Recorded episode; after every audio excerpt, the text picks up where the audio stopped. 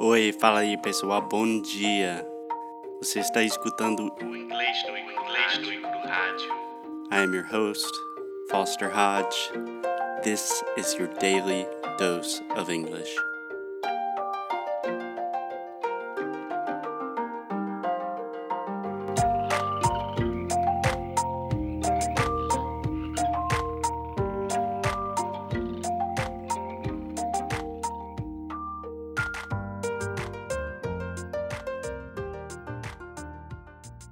Hello, hello. Hey, Alexia. What's up? How are you? Hey, Foster. Everything's good here. so, guys, if you have not listened to the most recent, maybe the last two podcasts, Alexia's been really confused with the difference between what's up and how are you. So, I just wanted to kind of mess with you and say both of them in the same phrase. if you could see me now, I am literally crying because I'm laughing. so, Alexia, it's Friday. It's Good Friday, is the way we say that in, in English. How do you say that in Portuguese? É, é Sexta-feira Santa. Yeah, I like that better because Good Friday, you know, today was the day Jesus died. It's not Yes, we good. are. We say that this week is Semana Santa. Yeah, So, Sexta-feira Santa.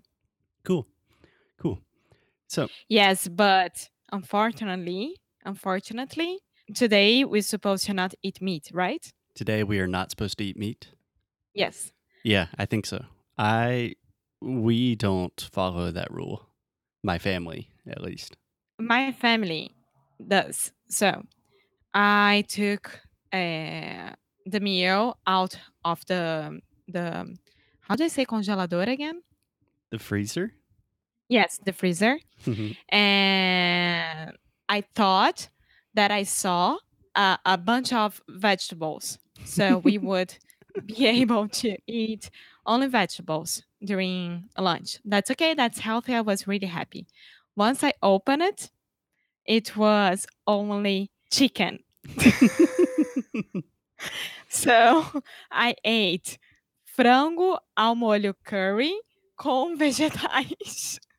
And before that, my dad and I we came to Nossa Senhora that we have here inside of our room. Yeah. And we were like, I'm so sorry, God. I'm so sorry, but this is going to happen. And then we we this is prayed. happening. yes.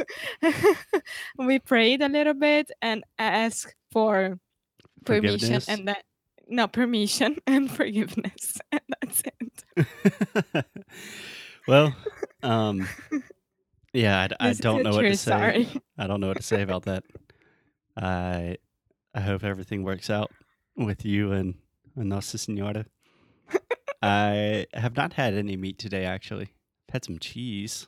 Can you eat cheese? no but cheese it's okay the thing is meat like chicken you can eat fish but chicken meat red meat you can't because it's a uh, the body from jesus right so yeah, we say the body of Christ. yeah That's the most typical way to say it when you're talking about Good Friday. Yeah, that doesn't a make gente any também sense. fala o corpo de cristo Yeah, tem até ah, uma parte da missa que é o corpo de cristo nos uniu é o resto eu yeah. esqueci we say the body and the blood of Christ. Yeah. Yeah.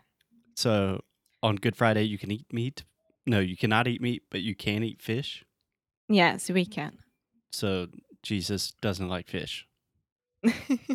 Don't you start with these kind of things because you always mess around. I'm not messing around. I'm curious. I'm curious for our listeners that don't know. I'm this is a very good expression to mess around. Can you explain it? Messing around. Uh, que estou te sacaneando. Sim. Exatamente, né? Yeah, Most sacanagem. of time. Yeah, it's a pretty typical thing that happens a lot with us, you know. um, Okay, so what are we doing today? apparently, we are debating about whether or not you can eat fish on Good Friday. I'm asking for uh, redemption. So, Redemption. Perfect. yes. So that is a perfect segue to our Yes. topic. Because I'm very smart. Okay, so Alexia, here's the thing. Most of my students, they always, when I say, like, "Mm, where do you need to improve in your English? Where are you having a lot of difficulties? Like 90% of my students, they say, I don't have enough vocabulary. And that's why I can't talk. And my answer is that's bullshit. Why is it bullshit? because I think you do have a lot of vocabulary. And even if you don't have a lot of vocabulary, you can learn a lot of vocabulary in English super fast because there are a ton of cognates in English and Portuguese. So, do you know what a cognate is? Mm, No. So, a cognate is just a fancy way that people that work in linguistics or people that teach languages to say two words that are extremely similar in different languages. Okay, cool. So, what do you want me to do today? Okay, so today I'm just going to give you one tip to drastically improve your English vocabulary. You ready? Okay, let's go. Okay, so it's this simple, Alexia. Your mind is going to be blown. Any word that ends in são, so C with the little thing, uh, cedilha, né? and then um. Any word that ends in são in Portuguese, 99% of the time ends in shun. So T I O N in English. So for example, uh, let me think of a word, nação. How do you say that in English? Nation. Perfect.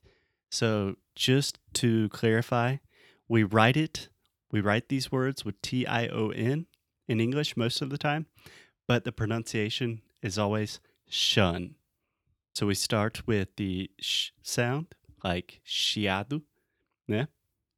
Uhum. And then we have the schwa, o som do schwa, que é o a, a e o n no, no final. Então é shun. Pode falar isso? Nation. É, mas somente o som. Ah, sorry. Shun. Perfect. Perfect. Não é Sean, não é sh shun, é shun. Shun. Super relaxado. Perfeito. So, Alexia, I can hear that there is some sort of religious ceremony happening in the background. Yes, because I live next to a church, a Catholic church, and the the priest he likes to be really really loud with his microphone and the sound system because it's really really full today and all the people are on the street as well. Wow. So yes, so it has to be really loud and it's good because we don't have to leave to go to the church. Church comes inside my house. So. That's awesome. Yeah. I mean, in your house, you have church and dead chickens. Stop it. Okay, Amo. Here's what we're going to do. I want you to think of words that end in são in Portuguese, and then I will give you the English translation. Okay? So try to think of some words. Faction. Faction. Uh, affection. Faction. So faction, you say that a lot with like drug cartels, right? Yes. Yeah.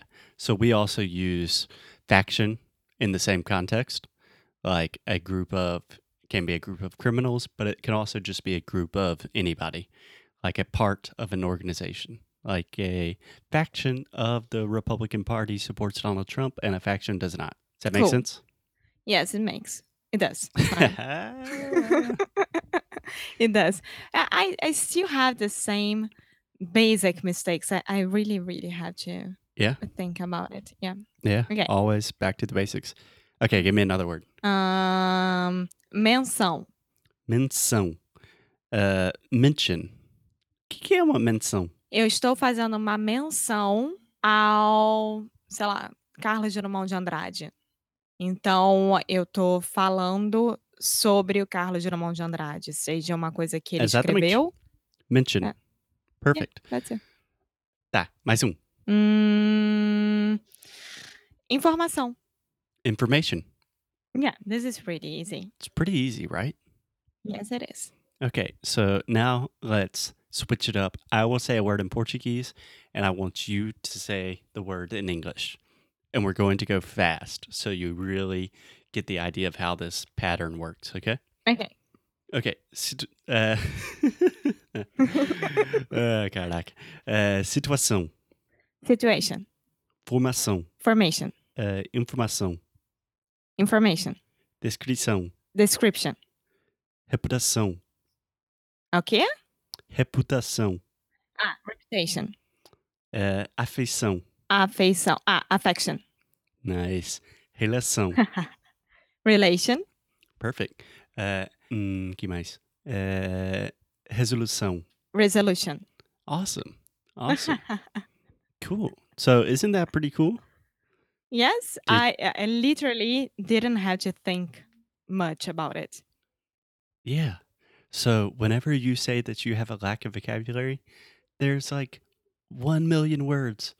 Not literally 1 million words, but a lot of words in Portuguese that end in são that you can already use. So if you're trying to say, I don't know, that something is finishing and you're thinking, ah, como que fala isso? E daí pode pensar, ah, resolução, eh, re, como é que é? Resolução, resolução, né? resolution. Yeah, I'm not. I'm not selling this idea too well. this is English class. English class. Cool. So uh, Resolução. So resolução is resolution. That's it. nice. Can you think of any more words or have any questions about this? Um. Alexia, the point is that there are a lot of these little tips that you can learn a lot of words in English really fast. And in the next podcast, I'll give you some more tips. How does that sound? I think it's awesome. Awesome. Cool. So I'll talk to you soon, Alexia. Bye. May God bless you and your soul. Shut up and thank you. I'm gonna pray a little bit more. okay. Bye bye. Bye. Thank you, thank you, thank you. Thank you so much for listening to another episode of English no Cru Rádio. If you like what we do, please check us out at EnglishNuiCru.com, EnglishNuiCru.com. There you can find everything you need all of the episodes, transcripts, blog posts, articles, resources, and new courses that we are releasing this month. Thank you for your support. Most importantly, keep up the good fight and lose well. Já. Ciao.